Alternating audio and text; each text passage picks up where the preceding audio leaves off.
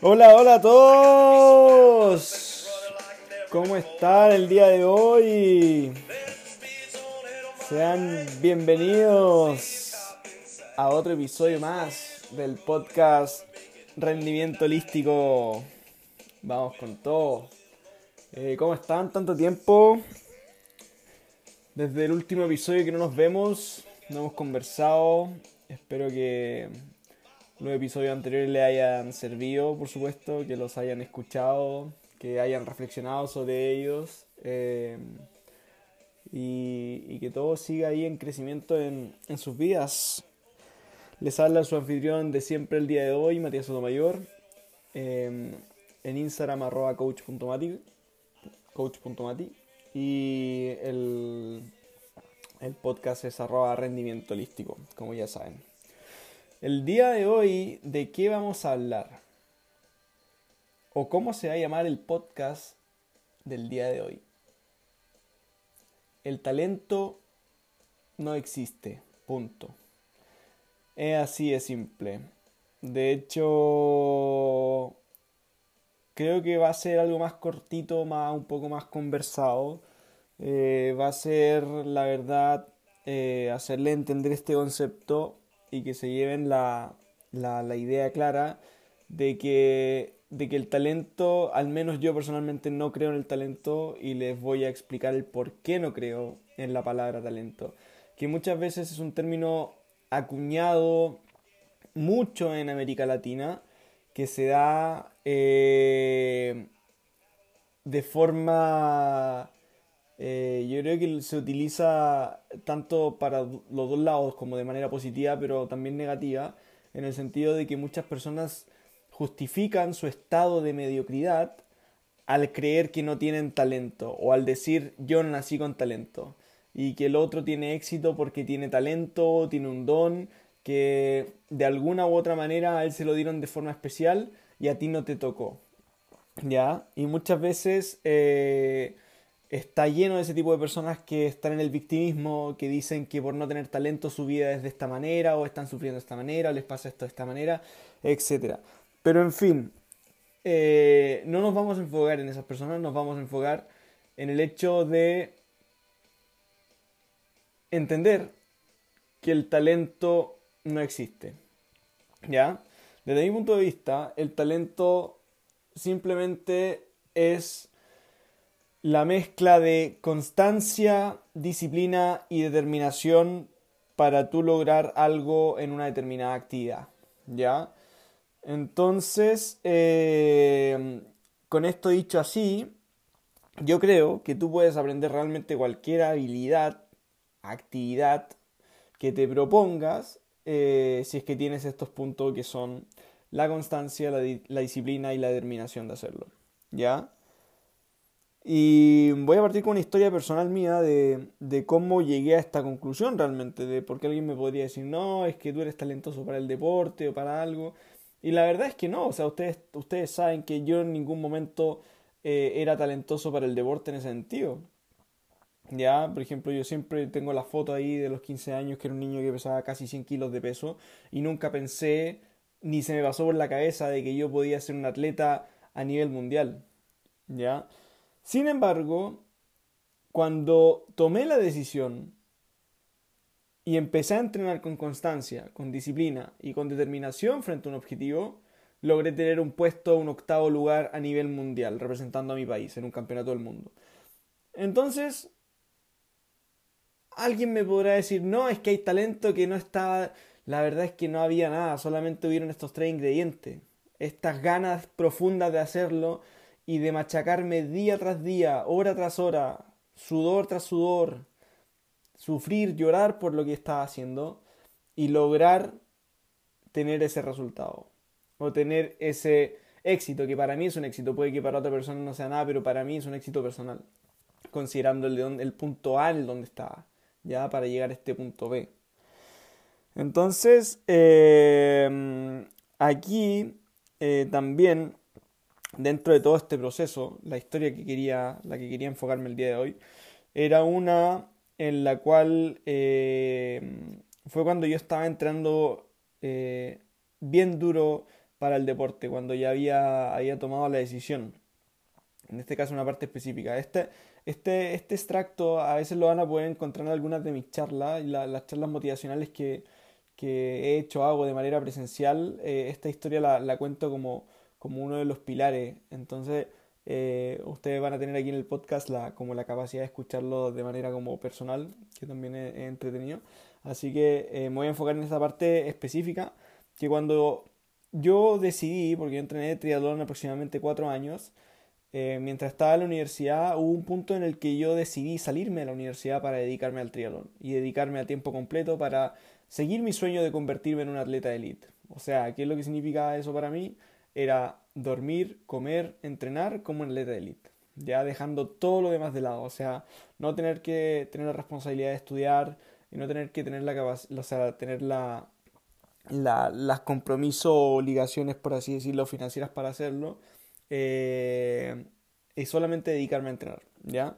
Entonces, eh, de esa manera, cuando yo más energía le estaba poniendo, me daba cuenta que estaba mejorando Em, estaba teniendo buenos resultados, mejorando mi ritmo ya sea en natación, en ciclismo, en trote, me estaba esforzando mucho más por comer, eh, por mantener mi, mi, físico bien, por mantenerme hidratado con las vitaminas y minerales adecuadas, eh, la cantidad de macro y micronutrientes necesarios para que mi cuerpo funcionara en óptimas condiciones, descansar en óptimas condiciones, leer y aprender exclusivamente sobre triatlón, sobre sistemas de entrenamiento eh, de resistencia, sobre eh, formas de cómo el cuerpo eh, utiliza las fuentes energéticas, las Biblias del entrenamiento de resistencia que, que, existían, libros de triatlón. Entonces empecé a devorar todo ese material, empecé a seguir a los atletas de elite, empecé a ver eh, cómo entrenaban ellos, qué es lo que hacían, qué es lo que no hacían, qué les funcionaba, qué no les funcionaba. Y empecé a empaparme de eso, empezar a empaparme de eso de, de entender que mi cuerpo era una máquina, que era igual que una, una juguera, por así decirlo, si lo llamo palabras simples, en el cual yo estoy haciendo un smoothie, ¿ya? O un jugo. Y en este caso eh, puedo ponerle frutilla, espinaca, eh, plátano, etc. y me va a salir un jugo, un smoothie de un sabor, ¿ya? ¿Cierto? Por ejemplo, si yo le puedo echar solamente eh, berries como moras, eh, arándanos, frutillas, frambuesas, etc. y voy a tener un jugo rosa porque va a ser un jugo fruto del bosque, por así decirlo. Entonces, el ingrediente o el jugo, perdón, el jugo que uno tiene al final en el resultado varía mucho en relación a la, a la, a la cantidad y tipo de ingredientes que uno le ponga que en este caso yo lo veía como el cuerpo. Entonces los ingredientes en este caso eran cuántas horas de sueño, cuántas horas de entrenamiento, y aquí en cada cuántas horas de entrenamiento en cada disciplina, cuánto de intensidad, cuánto de, de baja intensidad, cuánto ritmo medio. Entonces era una mezcla que era toda una cantidad de datos que tú podías meter en esta juguera e ir comparando semana a semana, mes a mes, cuál era el mejor resultado. ¿Ya? Entonces ese era un constante prueba y error, muy, muy, muy entretenido que hasta el día de hoy lo sigo haciendo constantemente con mi cuerpo. Eh, lo exploto y lo estiro un poco más allá, extiendo el límite, el chicle, me paso, vuelvo, eh, como más proteína, menos proteína, eh, gano más masa muscular. en ese sentido, voy jugando con, con esa parte del entrenamiento, que a mí es la que me apasiona y es la que me apasiona también entrenar a otros y tratar de insertarme de esa manera en sus propios cuerpos para poder entenderlos y decir, ok, yo creo que respecto a lo que he visto, lo que hemos conversado, a ti te podría servir más de esta receta porque yo creo que ambos consideramos que queremos el mismo jugo, el mismo resultado. Sin embargo, yo creo que la receta la mejor para ti es entrenar de esta manera, de esta forma, etc. Y eso, eso es una, una cosa que me apasiona personalmente, me entretiene mucho porque es, es una forma de, de, ciencia que hay detrás de todo esto, es, es ser un, un científico del deporte. Y de hecho, no es curioso que ahora en este sábado, de hecho, este sábado voy a empezar un, un diplomado en ciencias del, del, deporte y el ejercicio físico, que este va a terminar ahora a fin de año, en diciembre, y eso me tiene muy, muy contento, la verdad, porque es algo que realmente me mueve y siempre me ha movido. O sea, ustedes si saben mi historia, eh, yo en un principio, antes de entrar a la carrera de ingeniería comercial, yo quería estudiar eh, o profesor de educación física o nutrición ya porque era toda esta el área que siempre me ha gustado y es la que me mueve profundamente. y por temas familiares no me dejaron, por, por estos típicos clichés de, de, la familia que se dicen no, que te vas a morir de hambre, etc. Y tal vez en ese tiempo no tenía la conciencia suficiente para haber tenido un poco más de, en este caso, como una valentía más desarrollada, para haberme hecho cargo de mi propia decisión, etc. Eh, que lo he ido aprendiendo más después, ¿cierto?, en el camino. Que, que claramente el camino que tenía que tomar es perfecto y, pasa por una razón y está perfectamente alineado como tenía que ser. Así que eh, también agradezco y honro mi camino que he caminado, que, que, he tomado, que me ha hecho llegar hasta acá. Y también a cada una de las personas. Y, y bueno, para, para, seguir con la historia en ese sentido, eh, en estos procesos que yo veía que mejoraba, en el que estaba dándolo todo, dando mi energía, que prácticamente era mi energía, porque o sea, nosotros hacemos crecer cosas con nuestra energía, lo que le ponemos nuestra atención. Entonces yo era día tras día, eh, como dicen los gringos, day in, day out. Ya era marcar tarjeta, cada día es un trabajo, es un trabajo. Entonces, eh, yo siempre en este caso había tenido una parte débil, ya, que para mí en el triatlón era el, el, el, nado o la, el segmento de natación. Entonces, eh, yo en ese tiempo entrenaba tres veces a la semana y, y, me esforzaba mucho. O sea, yo por ejemplo me acuerdo que los, los entrenamientos de natación, para mí esto eran, esto eran los entrenamientos de natación eran las seis y media de la mañana. Seis y media de la mañana. Eh, hasta las eh, siete y media, ocho. Entonces, uno que te levantabas con sueño, que hacía frío, eh, que no podías comer mucho en la mañana por el hecho de, de, que en este caso no te dieran ganas de vomitar porque los entrenamientos eran muy intensos. Entonces era una mezcla de cómo yo llevo en un mood perfecto para dar todo de mí, evitando la menor cantidad de fatiga posible del, del día del entrenamiento anterior. Sintiendo, o sea, teniendo claro que al levantarse temprano vas a dormir menos horas, eh, te vas a recuperar de menor la, tu recuperación va a ser de menor calidad y eh, rendir igual eh, con tu mente al máximo y estar sereno para dar lo mejor en cada, en cada serie de, de natación en este caso. Entonces me acuerdo que, que, me costaba, que me quedaba atrás, que me forzaba, que pataleaba un día, que el coach me cambiaba de carril, eh, me hacía patalear con esta, estas tablas de pateo. Eh, y era, era un sufrimiento. O sea, sin embargo, yo sabía que lo sufría, pero sabía que era algo que me iba a hacer mejor. Tenía aún así ese, ese, ese mindset detrás mío que me decía, ok, esto es por tu bien. Sé que no te gusta, preferiría estar trotando, haciendo ciclismo, haciendo otra cosa, pero sé que esto es algo que si quiero ser triatleta, si quiero ser eh, un top performer, si quiero estar a nivel elite, tengo que pasar este sufrimiento. Y ok, o sea, entonces trataba de llevar mi mente a un estado más positivo, que es como vimos en el primer capítulo de cómo superar la mente. La trataba de poner en un lugar más positivo, ok, esto me está sirviendo, lo estoy sufriendo, pero me está sirviendo para hacerme mejor. Y lo voy a hacer y me está haciendo para sentirme mejor. Entonces pasaban las semanas, semana, semana, y, y ya yo sentía que empezaba a disfrutar este sufrimiento, lo empezaba, eh, ya dejaba de ser sufrimiento, sino que eh, me acostumbraba a decir, ok, esto me está haciendo más fuerte, me está haciendo mejor, me está haciendo más duro de cabeza y, claramente estoy mejorando. Entonces yo me daba cuenta eh, que respecto a mi versión anterior de cómo llegué, iba mejorando, iba mejorando de a poquito, sea, eran, eran prácticamente mínimas las mejoras, pero aún así eran mejoras, eran mejoras de 2 segundos, 3 segundos, 5 segundos. Eh, que, que, que, eso en, en términos de, de, un atleta de elite es muy poco, por así decirlo. Es muy poca la mejora para un atleta elite. O sea, a nivel competitivo, esos 5 segundos eh, te pueden costar una carrera completa.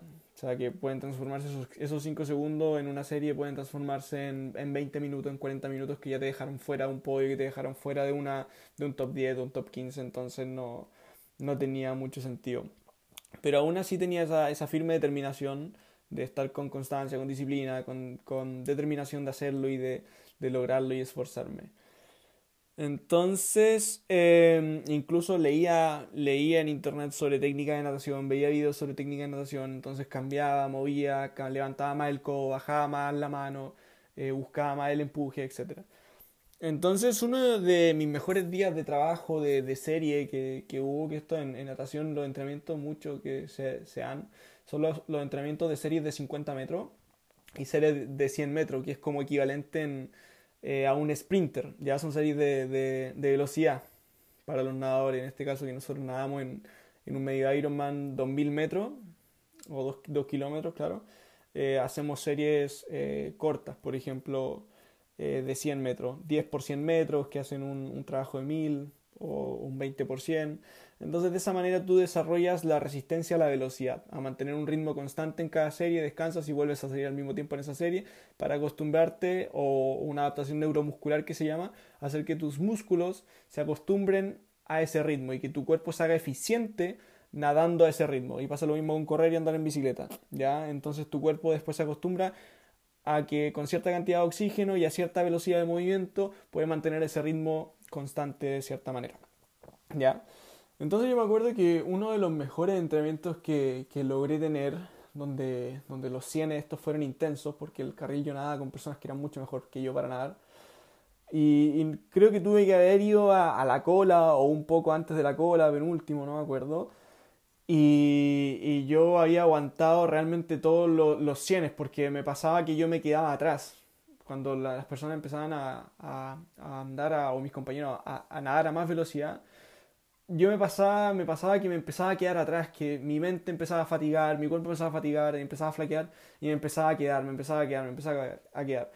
Sin embargo, el último entrenamiento que, que recuerdo fue que lo estaba haciendo muy, muy bien en este caso, que con toda esa fuerza y disciplina mental que había conseguido de no, no rendirme, eh, a duras penas lograba quedarme, descansar poco y quedarme detrás de mis compañeros. Decían, no me voy a soltar. Y quedarme detrás de mis compañeros, de los pies. Aguantar, aguantar, aguantar, aguantar, aguantar. Y fue así como se termina el entrenamiento y, y yo con unas ganas de prácticamente botar todo el desayuno porque había sido demasiado intenso, pero estaba feliz porque también lo había logrado, lo había conseguido, el hecho de, de no rendirme, de haberme quedado en esa serie de 100 metros. Em, yo veo em, que mi entrenador se me está acercando. Se me acerca eh, mientras yo estoy preparándome para salir de la piscina y todo. Y yo estaba contento, entonces yo creía que él también estaba contento, que me iba a saludar y me iba a decir, me iba a felicitar por el excelente entrenamiento que yo había hecho y que de todo esto los frutos son los frutos de que yo lo había puesto en, en los entrenamientos pasados. Entonces cuando cuando yo lo miro, él me mira, me fija la mirada y hay una especie de, de, silencio, por así decirlo. Entonces yo esperando esta, esta felicitación y él me dice, eh, Matías, eh, he visto todos tus entrenamientos de natación, he visto el proceso y quiero decirte algo. Ya yo contentísimo por dentro, eh, quiero decirte algo. Y la verdad es que tú no nadas. Realmente he visto todo y tú no nadas, o sea, tú no sirves para la natación y tú no sirves para este deporte, así que piénsalo seriamente, eh, dedícate a otra cosa. Y eso me lo dijo mi entrenador, mi coach, que es la persona que tiene que confiar más en ti, creer más en ti, en ver el potencial en ti, que tú no ves en ti. El coach es la persona que tiene que ser capaz de ver ese potencial, esa luz, esa mejor versión de ti y hacerte llegar a ella. Mi coach me dijo que yo no nadaba, que no servía para la natación y que me saliera o que dejara de practicar este deporte para el cual yo ya había abandonado lo que tenía, ya había abandonado todo y le estaba dando toda mi energía a ese deporte. Y me, me quebré completo el corazón, o sea, me rompí el corazón, me partió el alma, no sabía qué hacer, no supe qué decirle. Realmente me fui pensativo para la casa ese día. Llegué a la casa y, y me puse a llorar. Recuerdo que me puse a llorar, lloré, lloré, lloré, lloré, lloré, lloré, encerrado en mi pieza. Y hasta que no tenía más lágrimas que botar. Y me empecé a cuestionar y dije, tengo dos opciones aquí. Uno es creer lo que dice mi entrenador y efectivamente dedicarme a hacer otra cosa. O dos, eh, es ser firme a mi, a, mi, a mi decisión que ya había tomado y seguir entrenando más duro y demostrarle a mi entrenador que está equivocado y saber que yo puedo. Obviamente eh, no sabía qué hacer, porque si tu entrenador, que supone que es alguien que es bueno para el deporte, eh, pónganse en esa posición alguien que sabe, que conoce, que ha visto atletas, que ha entrenado atletas, te dice que tú no sirves, o sea, es un poco, es, claramente te lleva a cuestionarte, o sea, te lleva al estado más, más, a la oscuridad más pura y te dice, es como un poco ser sincero contigo. O sea, si el entrenador está viendo algo que tú no tienes, no estás viendo, puede ser algo serio. Pero sin embargo, yo sabía en mí que yo podía ser mejor. Necesitaba tiempo, necesitaba tiempo, solamente necesitaba tiempo. Entonces fue así como decidí seguir la opción 2, que era entrenar más duro y, y no rendirme. No rendirme por mi objetivo, que había tomado. Entonces fue así como yo nadaba tres días a la semana, empecé a nadar, eh, me conseguí eh, otra piscina eh, y empecé a nadar sin mi entrenador, entrenar por mi cuenta, seis días a la semana, incluso siete días a la semana. Empecé a, a nadar todos los días, todos los días nada. A veces incluso entrenamientos en la mañana y entrenamiento en la tarde. Porque mi foco estaba en mejorar natación, mejorar natación. Entonces le puse todo el conocimiento que había aprendido de cómo entrenar eh, en estos deportes de, cuando me certifiqué como entrenador en deportes de resistencia, todo lo que decía la literatura, la bibliografía, para cómo mejorar tu, tu nado en un triatleta, lo empecé a aplicar. ¿Ok? ¿Qué hacer? ¿Cuántas series hacer? ¿Cuántos minutos descansar? cómo mejorar tu resistencia, etc. Y lo empecé a hacer, lo empecé a entrenar día tras día, día tras día, día tras día, día tras día. Empecé a nadar más de lo que de lo que caminaba. Ya, o sea, creo que empecé a correr más kilómetros de los que a nadar más kilómetros de los que a veces trotaba en la semana, en una semana de descarga.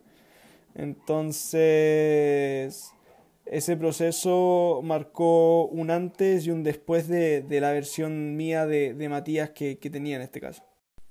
Entonces, eh, de este antes y después me refiero a, a ser una, mejor versión de mí, un, atleta eh, más sólido, más conciso, tanto mentalmente como físicamente, eh, en el sentido de ser capaz de, resistir. Que en, la larga distancia o el entrenamiento de, de triatlón, estas carreras de maratón, la clave es ser capaz de resistir más que el otro, ya de resistir una velocidad de manera sostenida durante más tiempo que el otro, porque hay uno que se va a fatigar antes y es como un poco eh, los que van quedando atrás son los que se van fatigando y van perdiendo contra su mente. Entonces, este proceso de hacerlo día tras día, de ir mejorando y darme cuenta que ya no eran 5 segundos, sino que mejoraba 10 segundos, después 15 segundos, era algo que realmente me motivaba. O sea, de hecho, ni siquiera mi entrenador se preguntaba cómo lo estaba haciendo y de hecho yo creo que, después de que tomé esa decisión, prácticamente ya no hablaba con mi entrenador y, y, y, en este caso eh, lo ignoraba, no me interesaban sus palabras, sino que yo estaba determinado a hacer lo que tenía que hacer. Entonces fue en una carrera del 2000, del 2019, en marzo, en, esta, en, el triatlón Cruzando el Biobío, en el cual corrieron 400 eh, participantes si no me equivoco, eh, que entraron al, al, agua ese día. 400 participantes. Em, eh, claro que esa salida es, es todos juntos, no es, no es por, eh, no es por roll, rollout que se llama, que van saliendo por tiempo, sino que son todos juntos, 400 personas ahí entrando a ese día a las 7 y media de la mañana al agua, o 8 de la mañana. Eh, yo estaba listo, o sea, estaba preparado, ahí la línea de partida entre los primeros, decidido a dejar todo en ese triatlón. En este caso eran 1600 metros, 1600 metros de natación. Me digitaba el cuerpo, estaba ansioso, realmente ansioso, el corazón se me quería salir porque quería realmente mostrar todo mi trabajo, quería, quería realmente rendir. O sea, era un poco estar tranquilo por todo lo que había hecho, pero quería rendir, o sea, quería dar lo mejor de mí en esa carrera. Entonces fue así como como ese día cuando estábamos en la línea de, salida ahí con los, con los pies, con los trajes de agua puestos, con los pies en el agua, eh, empezamos a nadar. Empezamos a nadar en la línea de partida, partieron y 400 personas entraron al agua ese día y yo me acuerdo que empecé a nadar a toda velocidad, a toda velocidad. O sea, más que, más que dar todo y me preocupé de, eh, de, de ser la mejor versión de mí. Entonces fue así como logré eh, darme cuenta que, que, iba bien, porque iba, iba nadando, iba nadando, iba concentrado, iba concentrado, no me fatigaba. Y, en la natación lo que sucede es que se empiezan a quedar los grupos, se empiezan a formar como el primer grupo, segundo grupo, tercer grupo, los rezagados, eh, porque se nada como una especie de, de, cardumen, por así decirlo, como todos juntos. Y, yo me acuerdo que llegando a la primera boya, al primer giro, es un poco igual, uno se va pegando mardazos, eh, no es intencional, pero es porque todos tratan de nadar y hacer su espacio, que a veces te puede llegar una patada si no vas muy atento, entonces tienes que ir ahí súper concentrado y, y, agudo en eso, con todos tus sentidos al mil. Entonces tu corazón va latiendo adrenalina. Y cuando íbamos llegando a la primera boya, a la vuelta de los 800 metros, para después volver, me doy cuenta que veo al primero girando en la boya, que era la primera persona que cruzaba, ¿ya? Entonces eh, yo venía en la, en la vuelta atrás de la boya. O sea, yo venía, prácticamente me di cuenta que esta es la primera vez que me pasaba en una carrera de que yo venía en el primer grupo. Venía dentro del primer grupo. Entonces cuando supe que yo venía dentro del primer grupo y que no iba nadie eh, tan lejos de mí en la parte delantera, dije, Matías, están nadando bien, este es el momento que tienes que quedar aquí y no rendirte. O sea, no te rindas porque vas de los primeros. Entonces fue así como no lo pensé, apagué mi mente y dije voy a nadar como sea hasta que, esta cosa, hasta, hasta que eso se acabe. Entonces fue así como estos 800 metros. Yo me acuerdo que fue un, prácticamente, no fue tan sufrimiento, pero fue igual, esto es dureza mental de decir, ok, no me voy a rendir. Y fue como, pa, abrazada tras abrazada, seguir, darle, darle, darle, darle. Y veía los pies y no me despegaba, no me despegaba. Y empecé, al final quedaban 50 metros para llegar, empecé a adelantar un poco de gente, empecé a moverme, empecé a moverme y veía como ya los primeros en la, en la orilla, que se veía un poco ahí a lo, a lo lejos, se empezaban a, a, poner de pie y a correr hacia sus bicicletas. Entonces fue así como yo veo, empiezo, sigo nadando, sigo nadando, llego a los primeros 10, 20 metros que quedan, 20 metros, 10 metros, y ya tocas tierra firme, te paras, te empiezas a sacar el traje y empiezas a correr. Entonces venía con el corazón a mil, todo el esfuerzo que había hecho, eh, me saco el traje, eh, agarro, me empiezo a vestir mis cosas, de agarro mi casco, cosas para bicicleta, y cuando ya voy saliendo del parque cerrado con mi bicicleta, eh, mi mamá estaba ahí apoyándome y me decía, Matías, Matías, vas bien, vas en el lugar 28. Y yo no me lo podía creer, te lo juro, o sea, de 400 personas, cuando mi entrenador me dijo que yo no nadaba, que no servía para este deporte, que me retirara, que quisiera otra cosa, Salí lugar número 28 del agua, entre 400 personas. Yo dije, wow, voy demasiado bien, voy, voy con todo.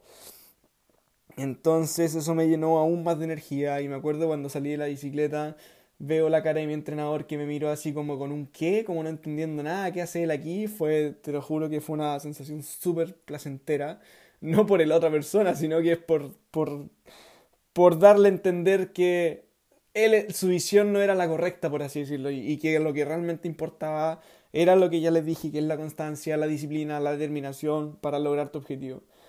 Entonces, eh, de ahí nace toda esta idea del, del, podcast de que el talento no existe y punto. Porque realmente yo no tenía talento para la natación en este caso, yo solamente eh, soy una persona que le pone mucho esfuerzo cuando quiere lograr algo, le pone mucho estudio, le pone mucha ciencia, le pone mucho corazón, mucha determinación y no me rindo para lograrlo. Así que, si es que el mensaje, eh, o ese es el mensaje que quiero que se lleve en el día de hoy de manera clara, simple y concisa, es eso. Cuando alguien les diga que no pueden hacer algo, recuerde que esa persona está hablando desde sus posibilidades y no de las tuyas. ¿Ya? Así que no escuchen a alguien por más expertise, know-how que tenga en algún área está hablando desde sus propias limitaciones y encajonamiento mental, desde su propia realidad. Ustedes si profundamente creen que pueden hacer algo y usan los tres ingredientes que ya, ya les mencioné, si quieren me pueden preguntar por interno cuáles son los ingredientes que, que mencioné, que son constancia, disciplina determinación y cómo lo pueden lograr, si quieren hacemos otro podcast. Pero la clave es esa, no le crean, crean profundamente en ustedes mismos y pongan muchas horas día tras día, mes tras mes, año tras año, lo que dure su meta, lo que eh, cuánto tarde el objetivo que quieran lograr, hasta que logren su objetivo. ¿Ya? Creo que esa es la única forma de tener éxito. Y esto aplica para cualquier ámbito, ámbito deportivo, empresarial, académico, etc. Cualquier ámbito en el cual ustedes quieran tener este éxito, cumplir un objetivo, es apliquen esta fórmula de tener constancia, disciplina, determinación y creer profundamente en ustedes mismos. Así que con eso me despido el día de hoy. Si llegaste hasta acá, muchas gracias por escuchar el podcast entero. Te lo agradezco de profundo corazón. Y espero que esto te sirva para motivarte, para tomar acción, para ir detrás de tus metas, tus objetivos eh, y tener una, una, mejor vida. Les recuerdo seguir al podcast rendimiento arroba rendimiento holístico en Instagram y me pueden seguir a mí también para contenido e ir entrar en la conversación eh, respecto a, a, este tipo de temas. Así que eh, me puedes seguir en arroba coach.mati. Les mando un gran abrazo y que todo, todo, todo en su vida siga fluyendo de la mejor manera. Así que nos veremos en otro capítulo y en otro episodio. Un abrazo gigante para todos.